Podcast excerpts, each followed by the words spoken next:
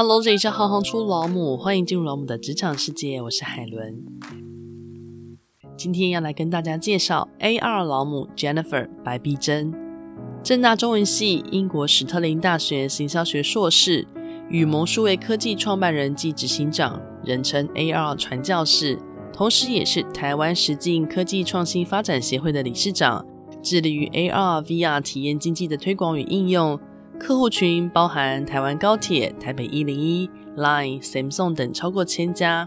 涵盖教育、文化、会展、金融、零售、广告、餐饮、制造、医药等产业的合作伙伴。创新与技术实力荣获各界肯定，著有 AR 扩增实境创新思维，同时也是一位男孩的母亲。让我们欢迎 Jennifer。Hi Helen，各位听众朋友，大家好，我是 Jennifer。可以简单跟我们分享一下 AR 是什么吗？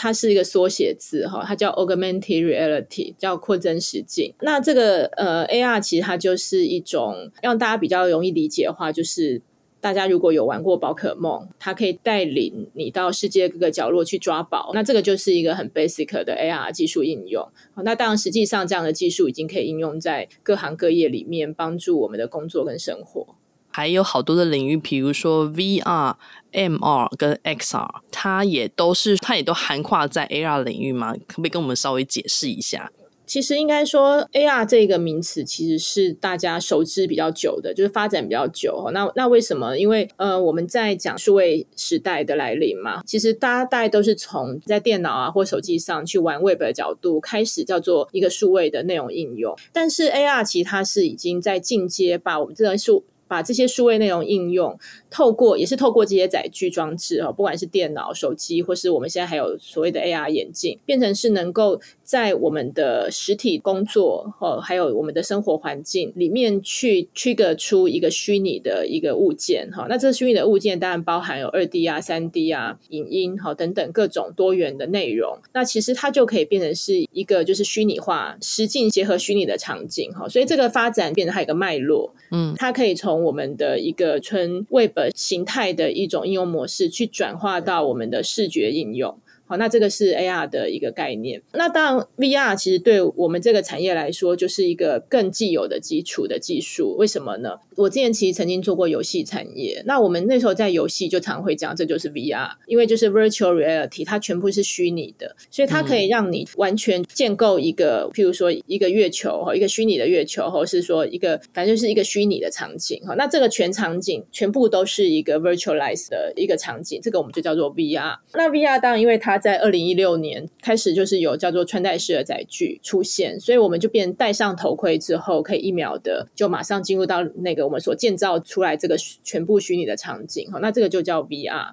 所以 AR、VR 这两个概念，当然我们常比较开玩笑就讲说，AR 就比较像是这个火箭鬼啊，然后 VR 会比较像观落阴。讲这两个概念，大家比较清楚。所以这是两个主轴概念。那当然近年来又讲 MR 嘛，哈，那 MR 是 Mixed Reality 哈，那 Mixed Reality 这个名词其实主要是随着 AR 眼镜现在被大家比较开始讨论，所以会变开始有一个 MR 的概念哈，这个。MR 它叫混合实境，它跟 AR 基本上以技术基础来说是同一个概念，它都是叫做现实跟虚拟的一个混合和一个融合，所以这个 AR 跟 MR 我们常常说讲的很类似，是同一件事情，然后，它的概念是一致的，只是说有不同的载具的发生，或是里面再有一些更深度的技术放在里面，那我们可能把它又称为叫做 MR。嗯，那 SR 其他主要就是 Extend Reality，它就是叫做延展实境。那这个延展实境，通常我们里面就涵盖了叫做 AR、VR、MR 这三个概念。所以像我们目前成立的这个 SRA 实境科技发展协会，其实它也是希望协助大家透过这样子的一个虚拟跟这些概念，然后其实去创造一些新的产业价值。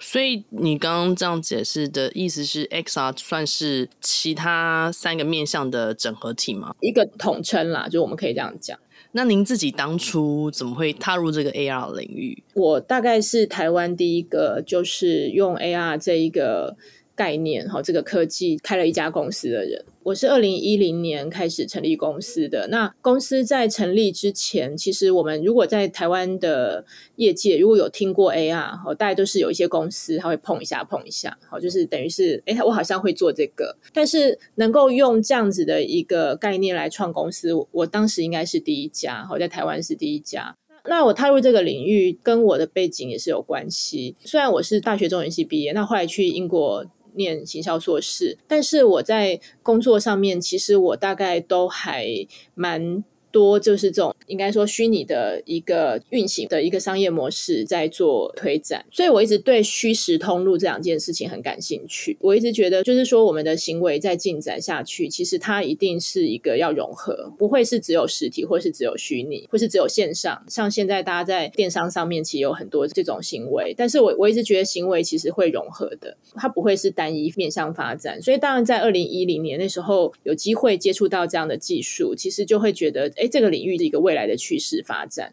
呃，也是觉得说人生就是需要自我挑战啦。因为当然我我只是觉得说，哎，还没有人做，我会觉得说，哎，我应该要来试试看。而且那时候以我，因为行销我们会想很多很多创意，其实已经想到很多很多可能。好，那这个可能，当我们在这十年来真的是一一都在实践它。所以那时候的想法就是说，我很怕别人做了，我想到的东西。好，而且这个科技又真的很酷，有很多可能，所以那时候就还蛮毅然决然，就讲说，哎，自己就是往这个水去踏了，然后其实就是这样。那对您而言，你觉得 AR 是什么？其实我觉得 AR 它就是我们常叫做它的无限可能。呃，就是时至今日，我觉得我一直在接触 AR，我会发现说它就是很有魅力的一个科技产品，因为它可以跨通路、跨场域，它还可以跨产业。然后呢，它的内容其实就非常的具备有创意性。我们每当透过 AR 的技术接触到一个产业，就会发现说，哎，我们发掘出很多我们之前可能没有想过的一种呈现方式，或是一种制作流程。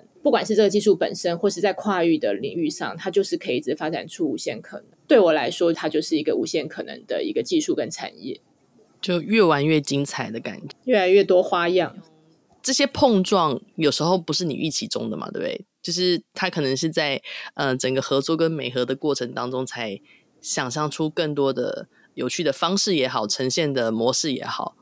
其实都有诶。像我以前就常想说，诶，这个可能我们做了一个新的技术研发，我我就会想说，我可能可以跟谁合作？那也还蛮奇妙，就是说，当我有这样想的时候，诶，不久就真的认识了这个产业，或是我觉得他可以应用这个技术的客户。嗯，这个我觉得是还蛮神奇的。然后，当然，我觉得也也是有客户来教我们。现在是更多客户来找我们，然后告诉我们他的需求是什么，然后希望我们透过 AR 来帮他创造出一些什么样的新形态的一种流程或方法。所以这两个面向其实都有。那如果说，请您用三个形容词来形容自己的话，您会怎么形容？那您觉得这些个性跟致力于 AR、VR 体验经济的推广跟应用有没有什么样有趣的关联性呢？其实我本身蛮内向害羞的，但是我觉得我的想法会还蛮，我会去想很多可能性啦。我比较不会去想，就是说什么东西叫困难，我比较会去想它的可能。所以其实形容自己的话，就是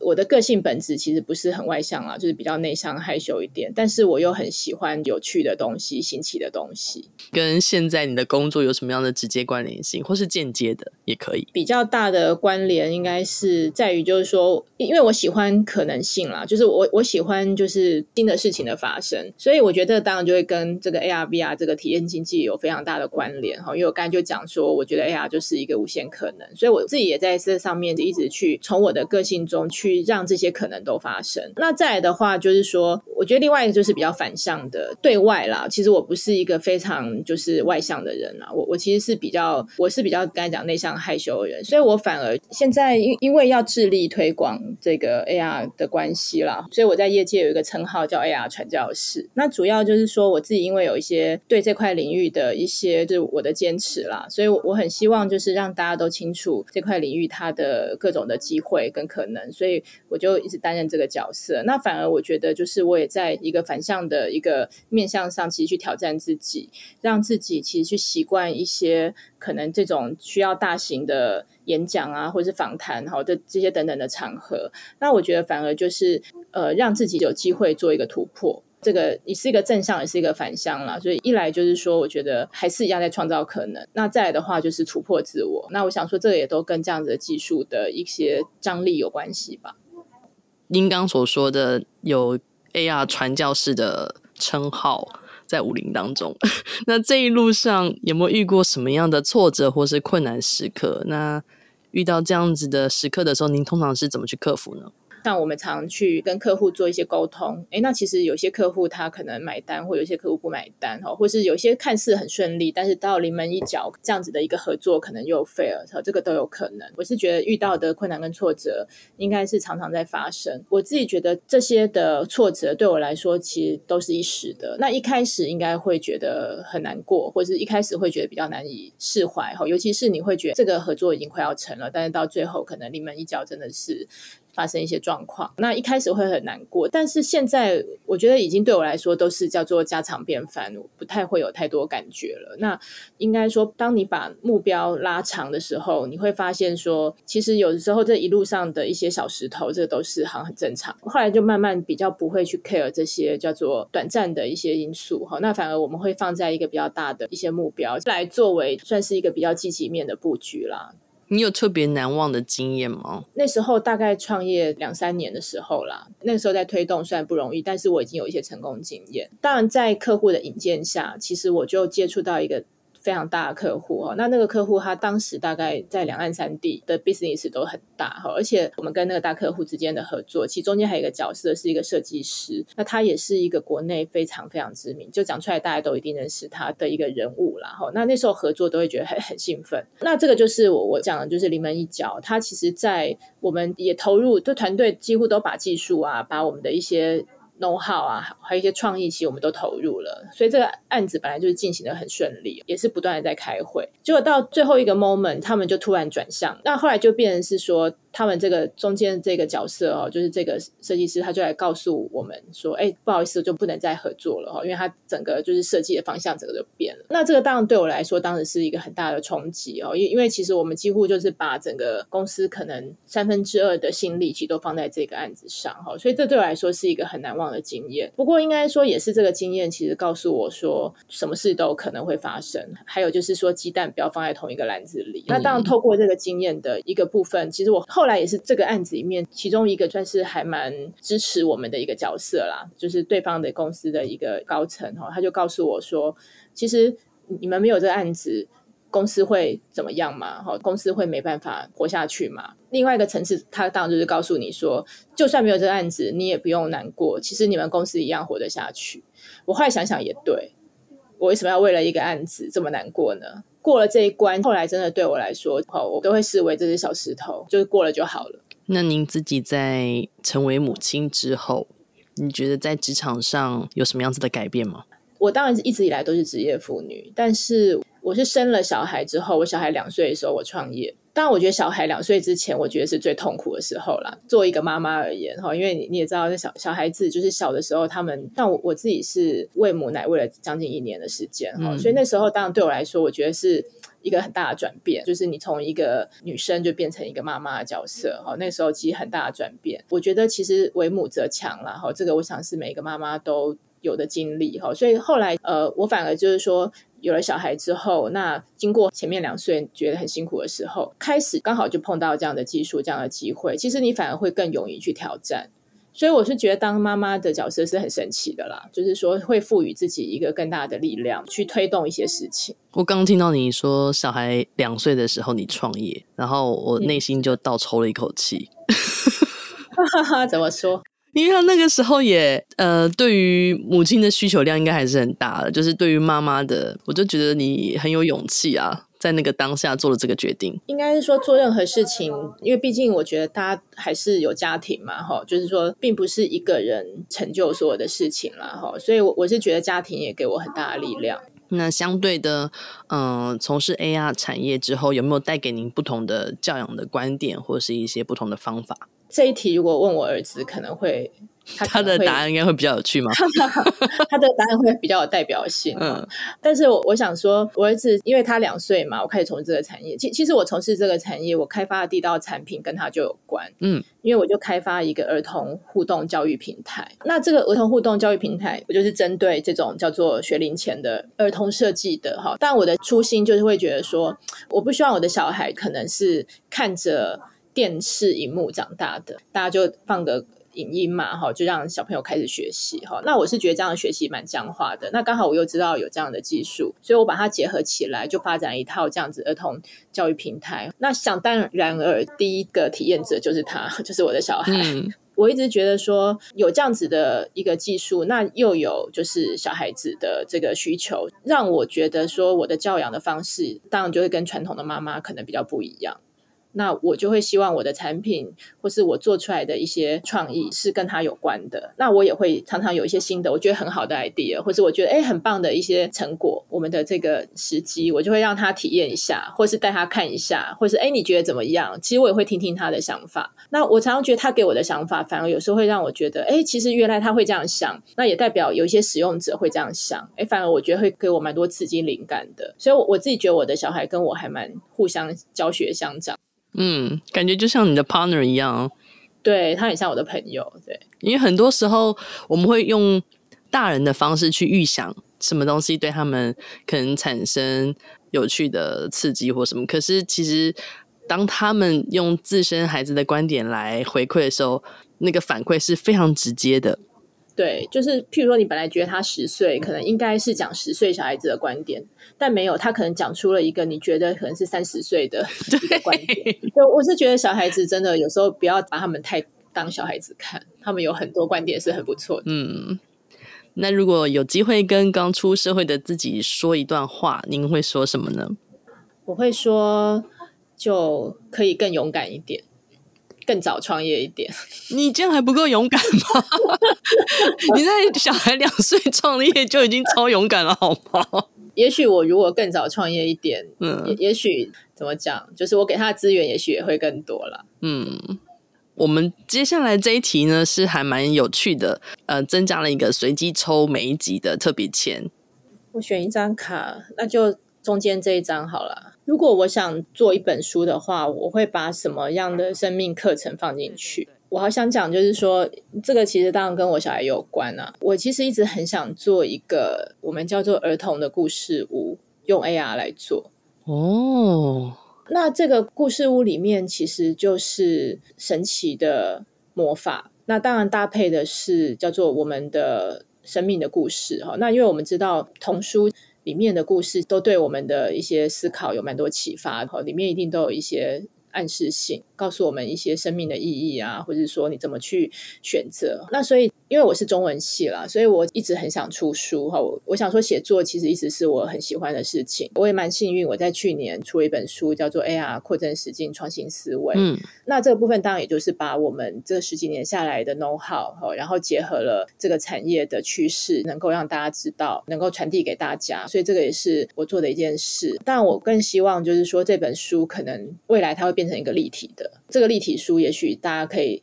譬如说，像还是一本书结合 AR，哈，就是让大家看到这里面的各种的一些意义在里面。好，那透过 AR 的视觉方式来呈现，哈，那大家可以更能够融入情境，哈，产生这种所谓沉浸式体验的效果。那甚至它可能会是一个。房间，好，这个房间就像我讲的一个故事屋，那里面一样就是能能够让大家进入一个情境里面，让你可以产生沉浸感，好，然后让你可以去体会到看一般展览只是走马看花的一些状况，好，你可以更清楚，就是说，哎，里面想要传达一些 message 丢回去，其实让你在脑中的印象深刻，哦，然后产生这种情感的连接，哈，或是我们的一些内在的触发。我们有一个议题是少子化的延伸议，然后刚好其中一位语谈者他是教性别教育的，然后他就提了好几本有趣的童书，我就觉得哇，如果这个童书可以放在你所谓的这种故事馆里面，那个感觉跟感受应该会特别有趣，因为它主要是在讲比较多的性平观念。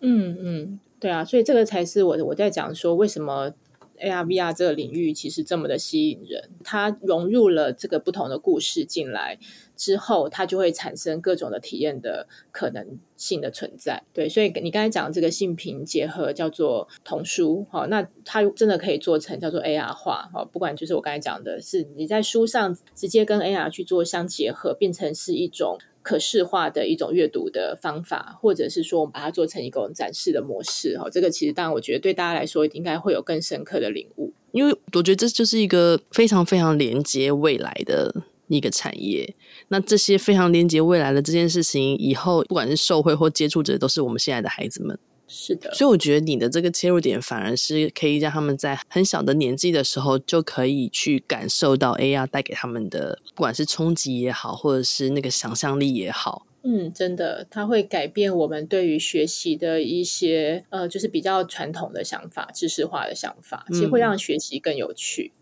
对，那真的就会更多的启发，更多的创意会出现。可以谈谈台湾目前 AR 产业的现况和未来的发展吗？这样的领域，因为我们在十多年前就开始专注在这个领域的发展嘛，哦，那因为我们自己研发，然后我们自己也创造平台，哈，那当然我们也产制一些内容，所以我觉得对我们的发展的时间点跟全球来说，其实我们是同步甚至还领先的。我想说，以台湾来说，现在是在发展这一个 S R 的产业，其实是一个很好的机会。因为这个刚好是一个全球正在起飞的技术，哈，跟它相关的运用，哈，那所以当然从二零一五、二零一六开始，也大概就是近四五年的时间，呃，不管是看到大公司哦，微软、Facebook、Apple、Google，其实也都在发展这样的技术，哈。但是因为我想说，这个技术其实它有很多跟我们的人性是可以结合，所以这个当然都是我们发展的契机。那我们在这个。产业领域下，其实我们除了技术团队在台湾，其实我们现在也在发展国际市场。所以，我们自己在新加坡、在美国都有公司。好，那这个我想也是我们在这块领域目前在台湾来说，我觉得是竞争力还是很强的一块。那再来的话是讲到就是说未来十年的发展嘛。好，那我自己觉得，因为现在疫情的状况，所以。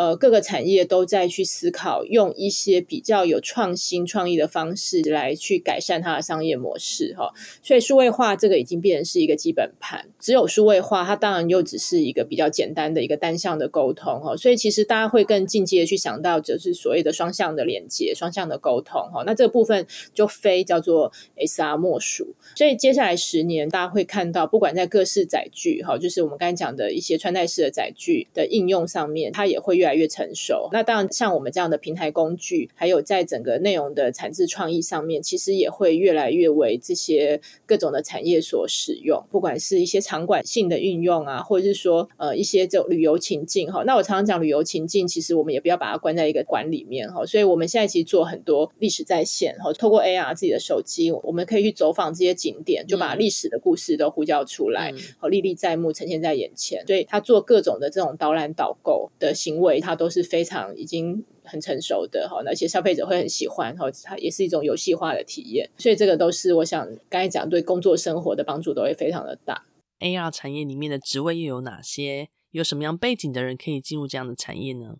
好的，这个问题非常好。在做这个领域哈，因为我刚才一直讲说，现在其实是个跨界的一个世界哈，像我们自己公司本身就是一个小的跨界的世界好，因因为我们自己有技术部门哈，那技术部门是我们公司算是最大的一块，因为他们这里面要发展的技术越来越多哈，那所以我们技术是一个环节哈，当然技术里面可能又分成演算法啊、AI 啊哈，或是前端后端啊哈相关的这个部分。我们公司还有一个叫做视觉团队，好，视觉创意团队。那他们其实就在做很多里面就是内容的产制，包含就二 D、三 D 啊、影音啊、三六零，还有我们现在其实也做一些空拍机哈，透过空拍机的运用，其实来生成影片哈，或是产制 AR 内容哈。所以这些部分其实都是呃，就是一块跟设计啊、摄影啊、哈、三 D 相关的领域。好，那还有领域就是叫做专案跟业务。还有品牌，好，专业物品牌就算是我们比较 marketing 类的部门，好，那我们公司有个品牌中心，那品牌中心本身里面我们就有各种媒体的发布，还有呃品牌的塑造，哈，还有一些对外的沟通连接，呃，还有叫做我们产品的设计，哈，这是我们品牌中心里面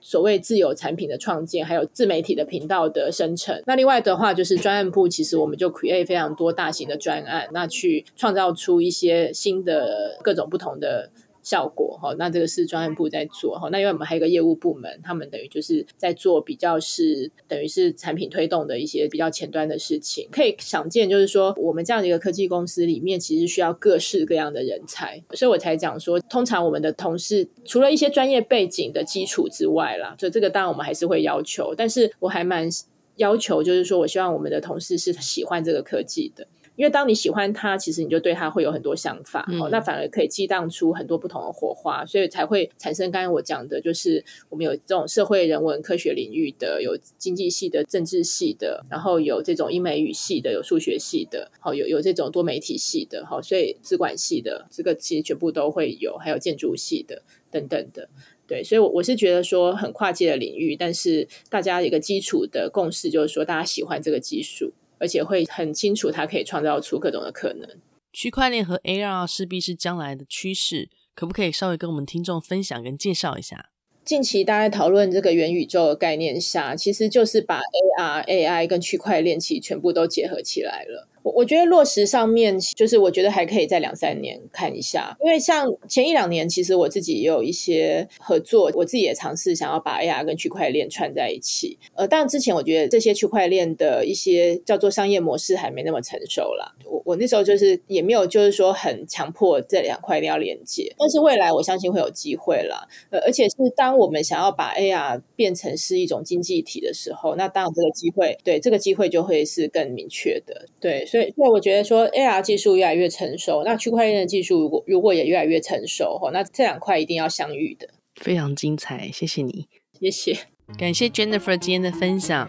AR 扩增实境是创造一种平衡，兼顾机器能做的事，以及人类可以增加补强的事。因此，在机器与人类的共存之下，AR 会是推动人类进步非常重要的力量。希望通过 AR 老母的介绍，让大家对于这种连接未来的产业能有更深入的了解。如果你的孩子对 AR 有兴趣，不妨带着他们一起再收听一次，彼此讨论分享，孩子也会对于这个产业更加的了解。如如果你有特别想了解的职业，欢迎到脸书留言给我们，记得帮我们推荐给更多的好朋友。谢谢你们的支持与分享，我是海伦，我们下次见。